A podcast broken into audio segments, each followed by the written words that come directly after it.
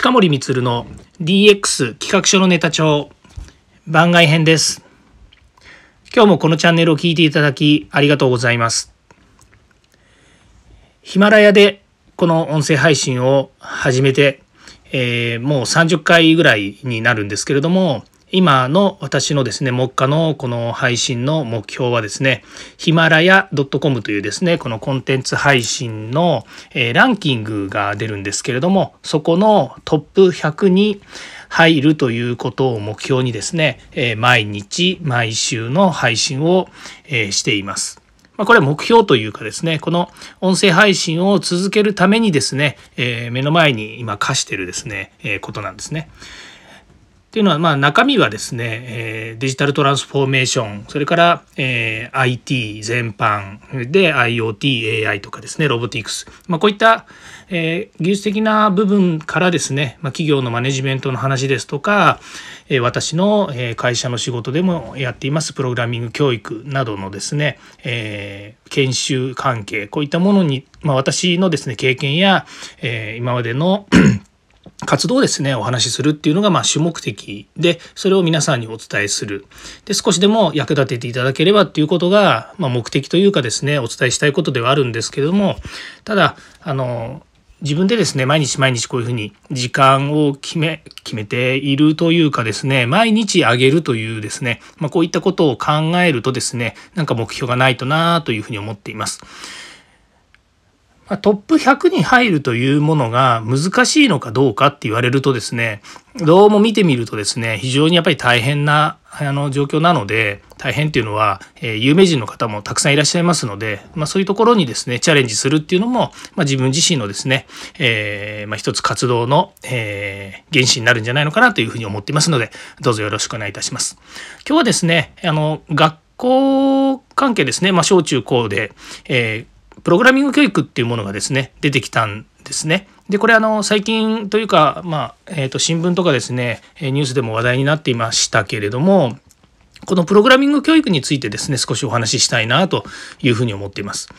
で、えー、私はですね会社で、えー、プログラミングまあえー、とどっちかというとまあ B2B であり B2C の社会人向けのですね IT エンジニアの育成事業っていうのをやってきた関係でですね、えー、まあ、当たり前のようにプログラミングの教育初歩的な教育入門教育みたいなものも含めてですねいろいろこうお手伝いをしてきたっていう経緯はあるんですけども、まあ、改めてですね学校にプログラミング教育をするということでですねまあこれ結構大変なんじゃないのかなっていうふうに、まあ、言われた当初からですねあの、えー、どうしたらいいんだろうなというのはま考えていたんですね。で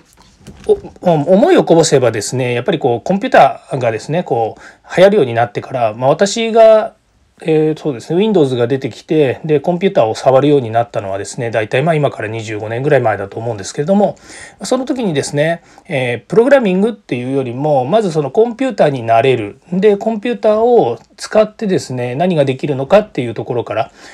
まあ、言ってみたら、まあ、ある程度自分がやりたいことっていうのを達成するためにコンピューターを学んできたっていうのが近いんですよね。で今どうもその世間でプログラミングプログラミングって言ってるのはパソコンを使って何かソースコードを書くですとかそれから、まあ、例えば、えー、画面の中でですね、えー、人形が動くようになるみたいなものをですねこう作ると。要は与えられた課題をまあ、そのそこに向かって達成するということがプログラミングっていうふうに、まあ、なんていうんですかね、えー、そういうふうに思ってしまってる方も多いんじゃないのかなと。こうパッと聞くとですね。で、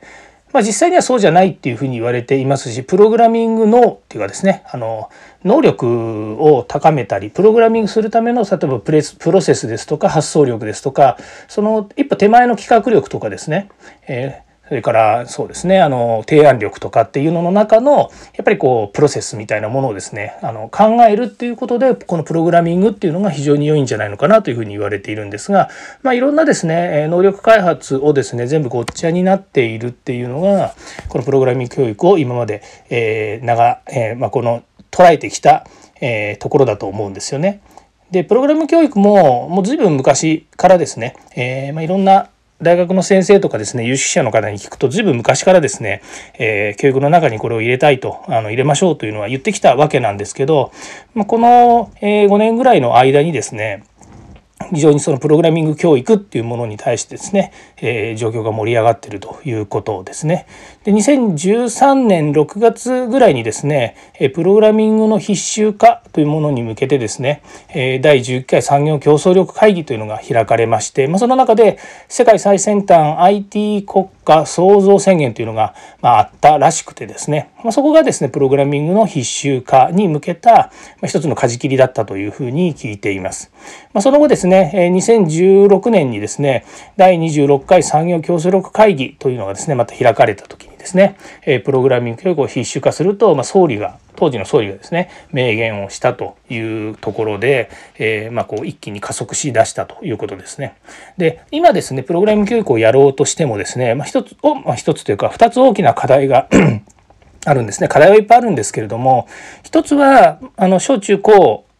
まあえー、そうですねそういった学校の中で、まあ、いろいろこの、えー、教育に関してはですね、えー、教育委員会というのがありまして各自治体でですね、え、その教育委員会があるわけなんですけどもやはりその地域地域によってですねその取り組み方とかですね予算の付け方がやっぱり違います。で今まで課題だというふうに言ってきたのはやっぱり学校ごとにですねその視聴覚室ですとかプログラミング教室をやるための施設とかそれから環境ですねまあ、簡単に言うとコンピューターないとかですね古いとかあとはネットワークが揃っていないですねそれからコンピューターはあるんだけどそれに搭載するソフトや、まあ、それに付随するいろんな、えー、環境づくりのためのですね、えー、設備を買うお金足すお金とかがないということですね。でもう一つが教えられる人がいないという問題ですよね。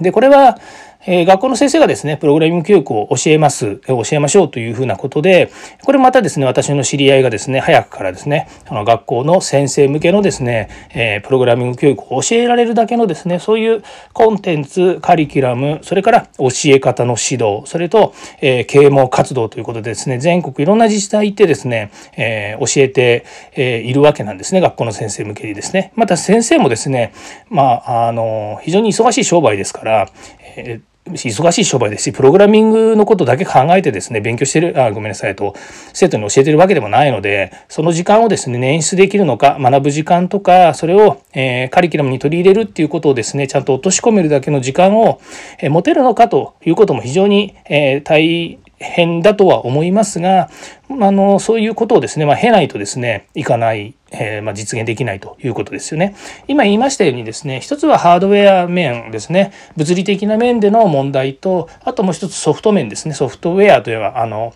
ソフトウェアではなくて、え、先生のスキルとかですねそれから教え方とかっていう、まあ、ソフト面の方この両面がですね解決しないとうまくいかないのかなというふうに思います。で、えー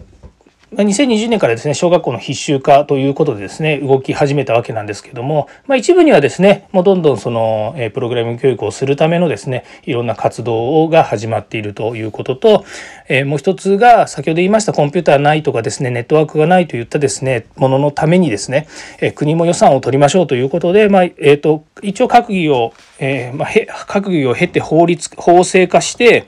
でお金を使うということになりますけれどもまあ、大体まあ4000億 ,4000 億円ぐらい、えー、ご用意されているのではないかなというふうなこともちょっと聞いています。なので、まあ、今後ですね、えーまあ、今日この時間だけでですね全部お話しできるわけではないんですけれども、まあ、そういった問題を経てですね問題解決を経て、えー、これからのプログラミング教育が、えー、スムーズに乗っていくんではないのかなというふうに思います。え、もう一つ私が今 IT のですね、えー、仕事をしてたりとかそれからこの IT 業界にいるということで考えるとですねえー、IT 業界にもですねあのこう人に教えたりとかそれから支援できるような、えー、技術者の方ってたくさんいます。ですから全国ですね、まあ、これはもう本当にあのボランティアとは言いませんけれども本当企業と学校が、えー、やっぱりですね有機的に連動することによってですね、えー、子どもたちの支援ですとか、えー、メンターになったりですねそういったことにも、えー一緒にですね、あの問題解決ができるんじゃないのかなというふうに思っています。まあ、この話はまた、えー、今度ですね、もうゆっくりですね、えーお話を、え細かくしたいなというふうに思っています、え今日も聞いていただきましてありがとうございました。ではまた。